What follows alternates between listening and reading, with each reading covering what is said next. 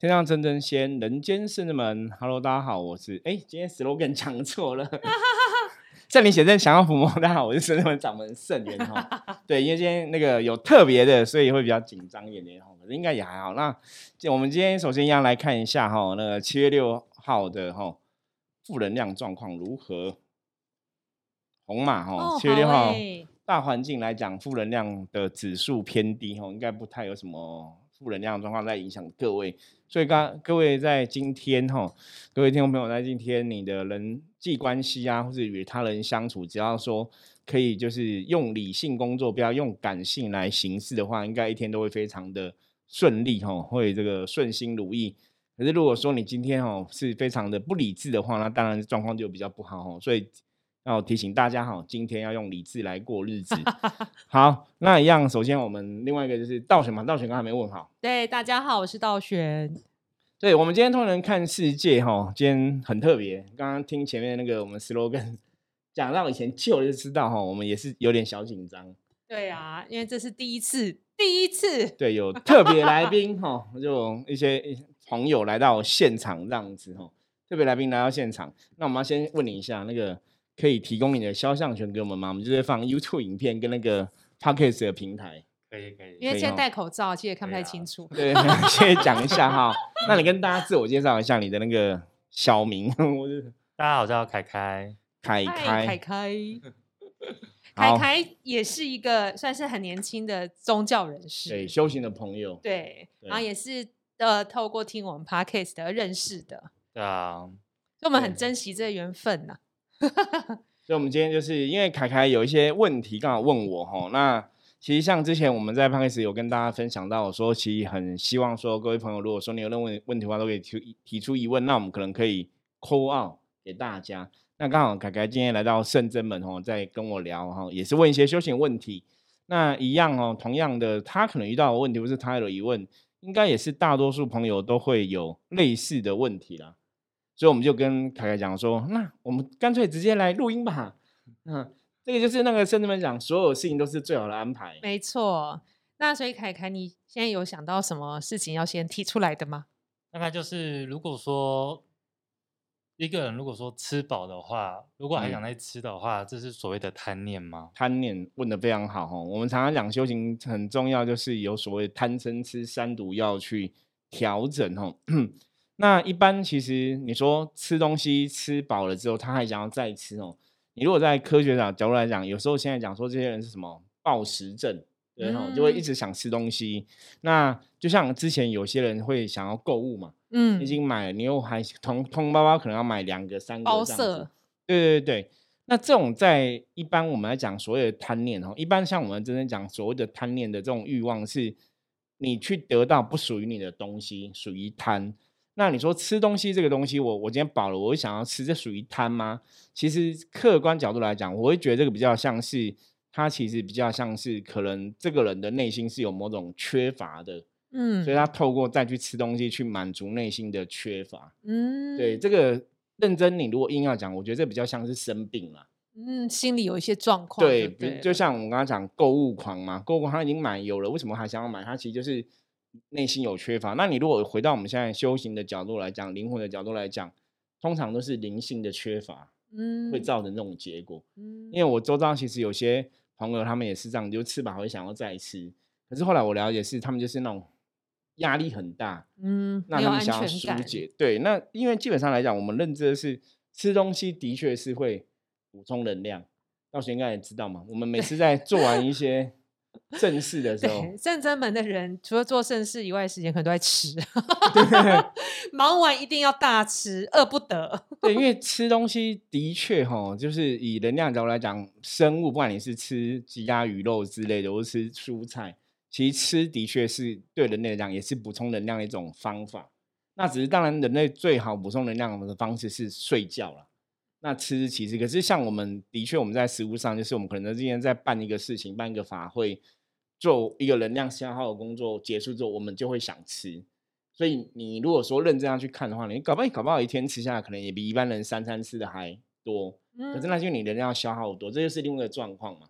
所以像刚刚凯凯问的，他说如果这个人他已经吃饱了，他想要再多吃吃贪嘛？我觉得要从另外层面来了解，是内心的缺乏，还是说他现在能量是过度缺乏了？它都有可能。嗯，那这样子特别来宾有大概了解吗？有。那如果说 我要怎么知道说是内心的缺乏还是灵魂的缺乏呢？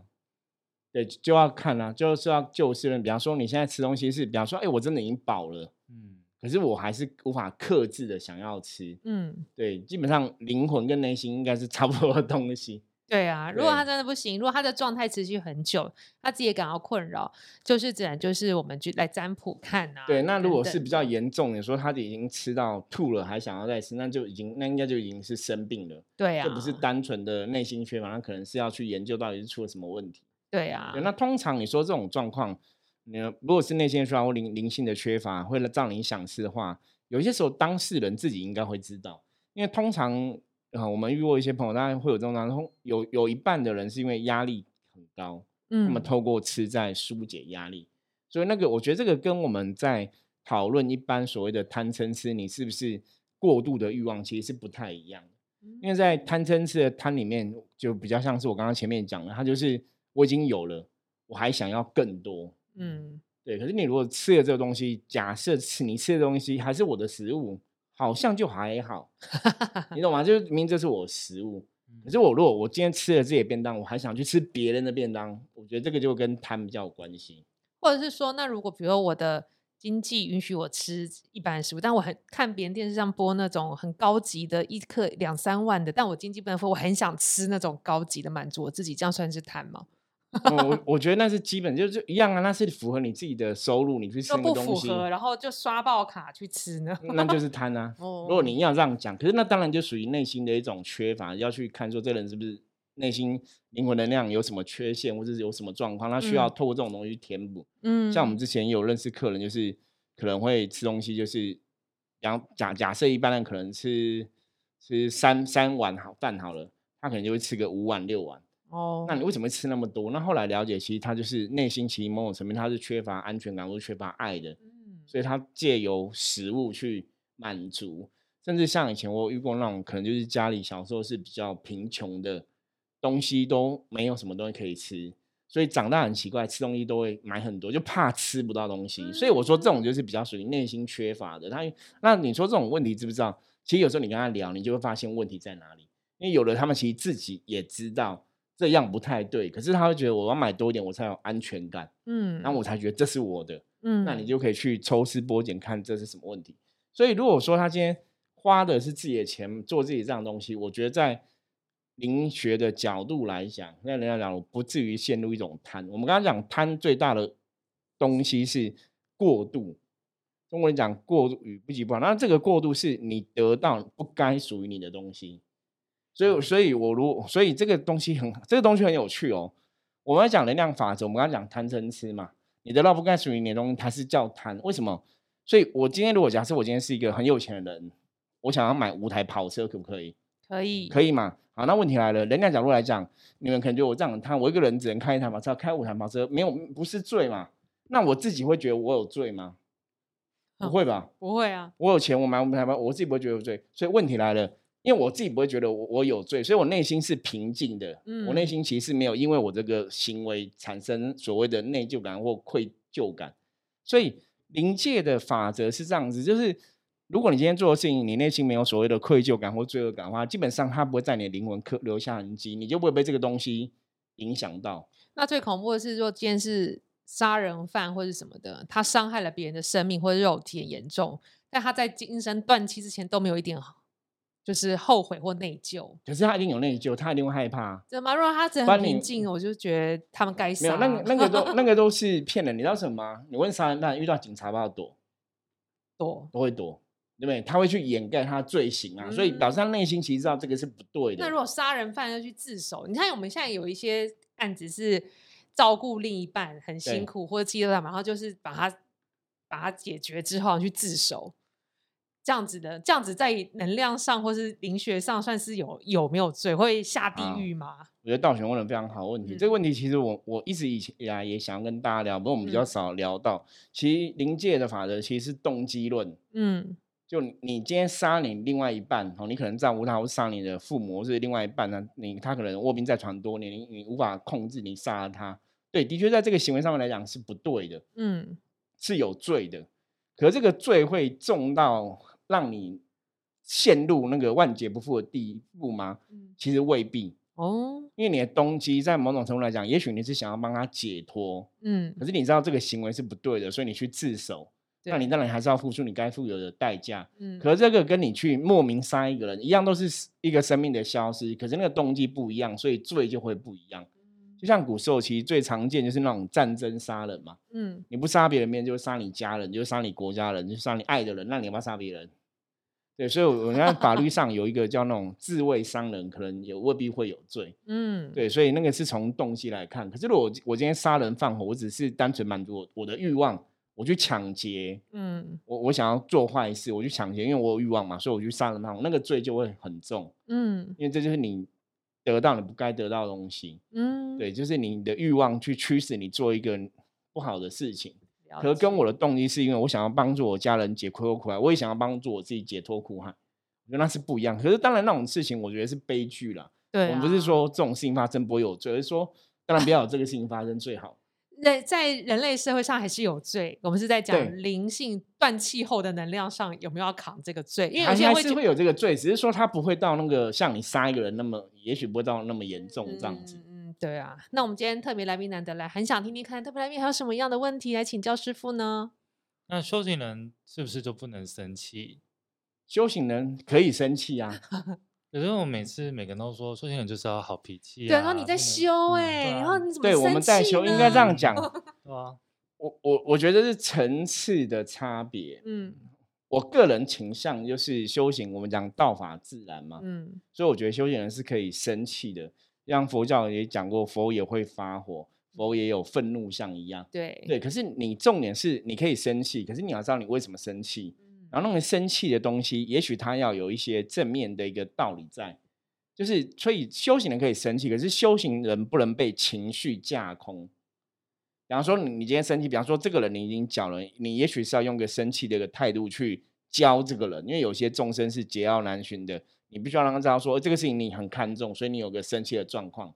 可是基本上来讲，我们也许它就是一个方便法门，我用生气来达成某种目的，可是我内心的情绪基本上是如如不动。嗯所以我觉得那是层次的差别。一开始如果我们一开始接触修行，我们也许还是刚还是凡夫俗子嘛，我们还还有很多要学习的，所以我觉得有情绪很正常。可是我们要练习到没有情绪，所以你应该像你刚刚凯凯问的问题，我觉得是修行人可以生气，可是我们当然希望最终修行人都不要有情绪，就不要生气这样子。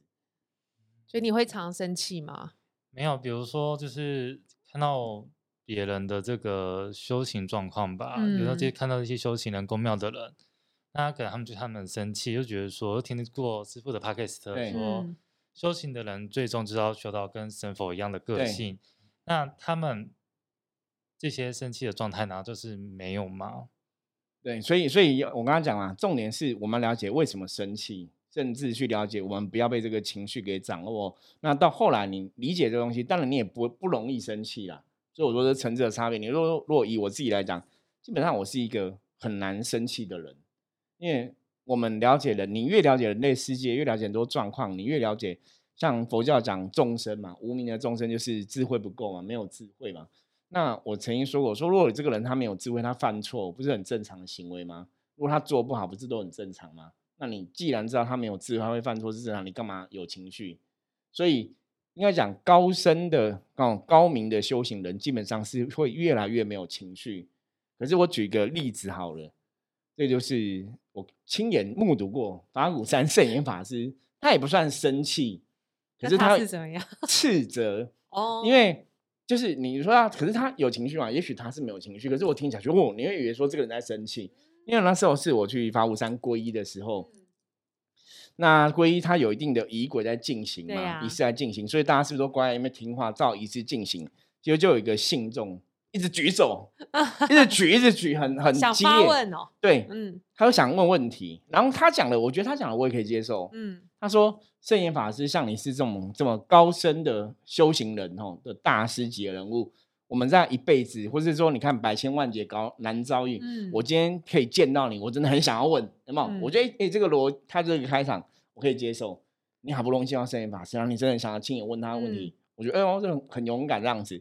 他就问他好像问一个，我不知道他是问一个什么皈依的问题，我有点忘记。嗯那问题其实不是那么复杂，嗯就是其实它是一个简单的问题，嗯可他就想要听圣严法师讲。嗯那我本来以为圣严法师会直接回答，嗯，所以圣严法师就跟他讲说，我们现在在进行仪式，这是嗯有规矩的，这是有它道理的。嗯你这样子打乱到别人，嗯你那个有问题的话，你待会可以去问旁边的资科生，他们会回答你。嗯，可是他是有点大声斥责说你这样子是不 OK 的。嗯可你说他大声斥责是生气吗？好像也还好，可是他只是在说明这个东西。嗯对，所以这个这样子听得懂我讲的意思吗？听懂？就是有些时候生气，我我我觉得对修行来讲，你讲生气，有些时候只是一种教化众生的手段或方法。你说他真的生气吗？应该没有生气，因为你的情绪不会被这个事情影响嘛。所以你在这个状况里面，就像我们真的在修行人，像我们在看任任何事情，就像我我我有些客人会说，哎，职场上会有一些小人嘛，小人会欺负他，很难过啊。我就问他说，请问一下，有人的地方就有是非，哪里没有小人？对，到处都有小人，那怎么办？那你既然知道他是小人，你就不要跟他一般见识嘛。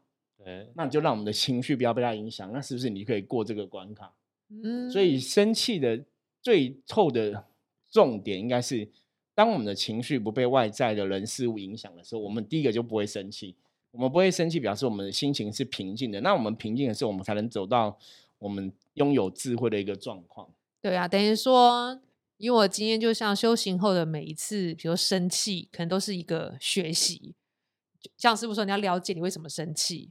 那如果这件事情我气了，但如果我没有生气，是怎么样处理？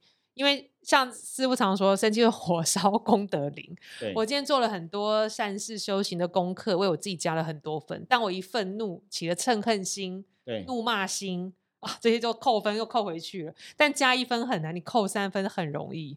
对，所以像之前我们有讲过，就是其实负能量是你都要很仔细的觉察。对呀、对，因为如果你的情绪一一被这东西牵引的话，你有情绪，就像我之前也说过说批判，即使我们讲是对的，比方我骂人，今天这个人真的不对，我骂人是对，可是骂人他本身也是这种负能量，所以应该讲说，如果是真的懂得修行人，你看他们真的会尽量不生气，尽量不骂人。所以这是后来我理解到，后来我才发现，你看那个像什么慈济正言法师，他们这出来都是讲好话，你从来没有听他骂过人。可是当然，慈济也有被很多人攻击过，说像以前有些信徒是可能真的有做坏事被判刑的，嗯大家就说法师你怎么没有出来骂他呢？他完全都不回应。嗯那我后来了解是，因为你回不回应其实不是重点，反正这个事情大家都已经知道了，他多回应那叫多嘴。嗯你懂吗？多回应对这个事情会有帮助吗？不会有帮助。可是他多回应只是怎样搅乱那个负能量，那嗯让他自己也变成负能量一环。可是，在上位的人，就像我们常常讲，就是我们是要分享正能量的。对，对，那我们要去教导正确的东西。那我们都会讲说，能量法则，你要靠近正能量，远离负能量。那我们如果是一个修行的师傅，我们还是在传递负能量给你，这个就不是很理想。对，所以嗯为什么说修行人越修越高，会像稻穗一样越来越谦虚？因为你会越了解说，哇，原来当我出去的东西是负能量，其实影响力也会很大。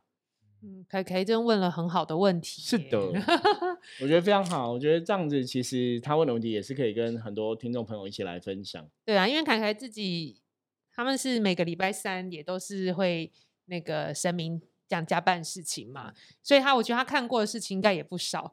那还有没有其他问题？我们都洗，耳可以跟大家分 享的。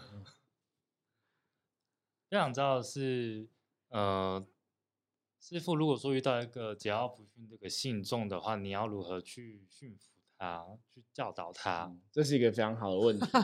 目前为止又不能生气，看看嗯刚刚讲的。对，目 前为止啊，基本上来讲，就是我会把我该跟他说的、该跟他讲的，跟他说、跟他讲，然后让他明白。如果他真的不明白，我会他问我，我会再说，我会再说一次，再说两次，再说三次。对，那如果他还是不懂，基本上就是他的功课。就我目前用的方法这样子，就是就像观音菩萨一样寻声救苦。嗯，就当别人有这样的问题，我是说他真的桀骜难寻，他又有问题来问我了，我还是会去跟他讲我了解的东西，那也会去去去规劝他应该要怎么做，或者说给他一个方向。对，那如果他不接受我们的意见，我们也是会只是笑一笑而已。对，就是说尽你的能力啦。我我觉得有时候活在当下，像我们这种修行的老师，这样尽我们能力，我们可以教他的，可以跟他分享什么是正确的观念，什么是可能怎么做会让你比较开心。那你你讲你的，可是如果说像一般我们在象棋占卜在跟客人回答问题的时候，如果客人不接受怎么办？没有怎么办啊？因为那是客人的选择啊。嗯，所以遇到桀骜难寻的众生，当然我们想去把它导正，或是我们想要帮助他去厘清问题。也许我们没有能力帮他导正，可是我们可能帮助他去厘清一些问题。那你帮助他厘清问题之后，他可能不愿意，那基本上就是他的功课，他的选择。所以我觉得，就是到最后，你就是彼此祝福啦。因为很多时候，我们没有办法去决定别人的人生怎么过，因为每个人都是自己来决定自己的人生。如果所以，如果他就是想把自己的人生过很烂，怎么办？没有怎么办呢？受苦的是他，不会是我们。嗯，对，那如果可是如果他今天来发出求救讯号，跟我们求救，我们当然是尽我们的能力，尽量去给予协助跟帮忙嘛。可是如果他今天不想求救呢，那还是祝福他。那我觉得这是我们现在目前对人类世界的了解是这么一回事。就是要学习啊，因为像那种善心来占卜问事，你会看到这样，你会觉得怎么都还没有好，不是跟你讲了吗？就真的要自己慢慢练习，练习就是我们该做我们做的，然后其他我们就放下。然后因为他有他自己的因果，你有这样子因为桀骜难驯客人困扰你的心吗？会 耶，会哦比哦。如 说太太问是那些，然后的比三可能跟我说，哎，这个可能不太倾听太子所说的话，然后突然想到叫想到一句话叫做“佛度有缘人对，”，嗯不是每个人都能度，每个人都跟你有缘分这件事。没有错。佛佛度啊有缘人，其实这句话以前我也曾经讲过，说佛嗯度有缘人，基本上以佛的角度来讲，他当然每个人都想要帮，嗯可是因为你有缘，你才会听佛的话，你才会得得度得嗯救这样子。所以对佛来讲，其实也是很无奈。可是因为佛的角度是理解众生，就像我刚刚讲，我们了解众生的状况，了解众生就是无名，就是没有智慧，所以佛不会有情绪，嗯，因为这个就是众生的，不管是他前世今生造就的结果，还是他这辈子的选择。因为我们通常都知道，说你的选择造就你的命运嘛，对啊。那我们人生从很多很多不同的选择的累积而成嘛，所以你每个人在做每个决定，当然都很重要。可如果对方今天要做一些选择，让他自己往不好的地方去，基本上是他的性命，所以你只能祝福他。所以我们不需要在这个过程中，我觉得就是我们这种成为在帮助别人的老师，或者在帮助别人的生命带呢，我觉得就是尽我们的能力吧，做到我们可以做的，说我们可以说的。那对方当然有能力、有权利选择他要相信你说的或不相信你说的，我觉得这是很公平。那就是如果他不想我们说，那也没有关系，就是彼此祝福这样子。对啊，很好的问题耶。那接下来呢，我们还有一点时间，你还有没有问题？还是你想要跟我们说什么呢？想问一下，就是说，其实信众来都会跟神佛菩萨求智慧这件事。对，那我我的元帅是告诉我们说，智慧不是用求来的，而是在你生活过程当中遇到任何事情，学会，下次还要再用，这才叫智慧。对，那我师傅，嗯你个人的看看法是？，我觉得元帅讲是正确的，可是这就是嗯我、我曾经跟很多朋友讲说，每个神明有每个神明的个性、性格，每个神明的对事情的理解。嗯，对我个人比较倾向，我还是会倾向观音菩萨是全真救苦有求必应，可是因为你像你们主神是元帅嘛，当然性格上可能会有点比较跟菩不萨不一样。那嗯所以因为我会这样讲，因为以前最早期，其实我在修行上面，我也是都只求智慧。人家说你跟不萨，我都求智慧啊。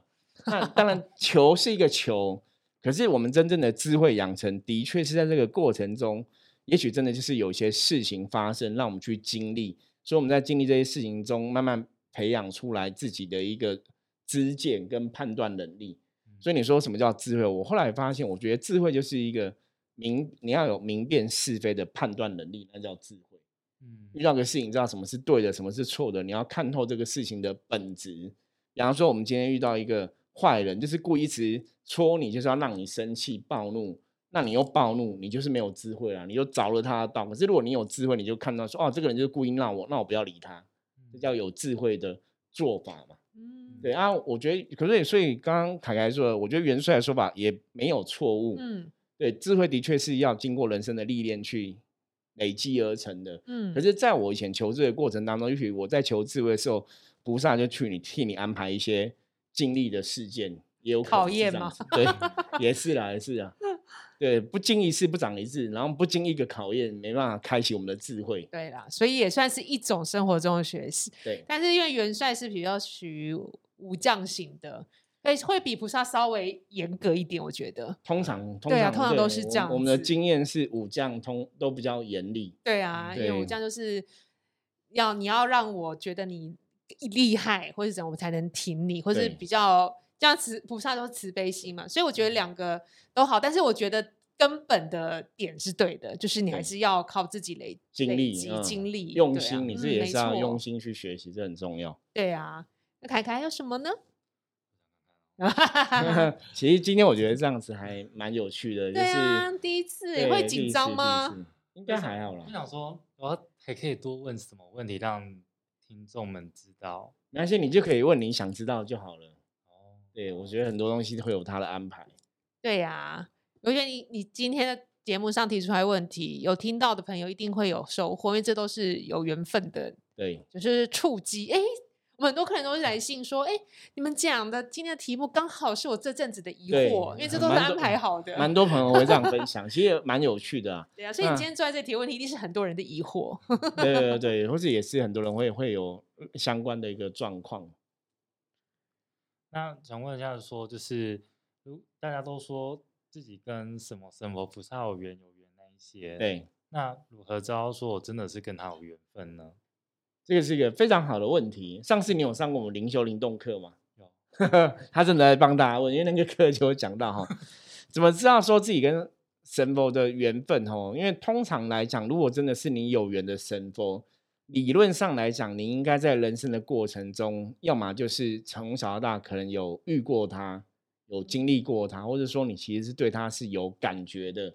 所以我觉得大家还是可以回到自己的经验去体体会。比方说，像我跟观世音菩萨有缘，其实基本上来讲，我自己从小就念观音菩萨佛号，我自己家里有拜观音菩萨，所以我们当然自己会有感觉，喜欢这个神。那我以前小时候也去做过妈祖娘娘的 K 件哦，对，道 小好像也有啊，对，可以这样，好像没有，但我是跟观世音菩萨有哦缘，因为从小跟着，因为家里没拜拜，全部家人亲戚就一个人拜拜，就是我外婆，我外她都说观音菩萨拜观世音菩萨，对对。所以这种就是冥冥中就会注定，或者说像凯凯可能跟中中团元帅有缘，你就会拜中团元帅。我觉得这是一种是你自己可以去感受的。那另外一种来讲的话呢，你要去看你的性格，嗯这个可能就稍要稍微有点经验去判断。比方说，如果你的性格是是很讲很有正义感，然后做人做事是很很阿萨利，或是很那种豪气千云这样子，那那种可能就会跟关正帝比较有缘。那如果你是个性是比较那种有有像有些人会什么冷笑话有没有？或者说不拘小节啊，比较嗯自在那种，可能就会跟济公司比较远。就是有时候我们常常讲信仰，你去了解生命的个性跟特质，你去比对就会知道。所以当比方说跟菩萨有缘的人，基本上一定都会有慈悲心。嗯而像以前我就遇过一个朋友，他就是每天都到处看邻居不爽，然后看谁不爽，然后告来告去，然后充满那种嗔恨心。其实感觉行为就跟阿修罗道一样。嗯，然后他说没有，我是拜菩萨的，我是我跟菩萨很有缘。然后我说，你跟我开玩笑吧？对，菩萨是非常之有慈悲心，你这个根本就是阿修罗还是什么魔界众生？好真的，对，就是一直好争好斗，然后看每个人都不爽。嗯，那我想说不对啊，菩萨不会看每个人都不爽，你到底在不爽什么？然后嗯反正就是你你懂吗？所以那个就是他自己说他跟菩萨的缘，我就觉得不可能。嗯你如果跟菩萨有缘，你不会这这个样子嘛？所以你说怎么去判断我们跟哪个神有缘？你要看我们的德性跟哪些人是相信。比方说我们拜中堂元帅的人，我们可能就比较有赤子之心，嗯，会比较有那种赤子之心，要像小孩子一样，性格嗯上会有比比较纯真，对对，大概这样，这是一个简单的判断法则。然后，如果大家当然宗教上，如果说像我们象眼占卜师，你如果真的不懂，当然你可以透过象眼占卜去询问嘛，这也是一种方式。对呀，对，谢谢你的提问呢。好，那 以上我们这节节目差不多了，你还有想要问的吗？我们可以下下去录。就一次可以欢迎再录一集。好啊，那我我们今天的分享就到这里哈。大家如果喜欢我们今天的节目一样，就是可以在那个圣真门帮我们啊五星评论一下哈，在 Google 帮我们五星评论也可以哈。那任何问题的话，一样加入圣真门来跟我取得联系。我是圣真门掌门盛元，我们下次见，拜拜拜。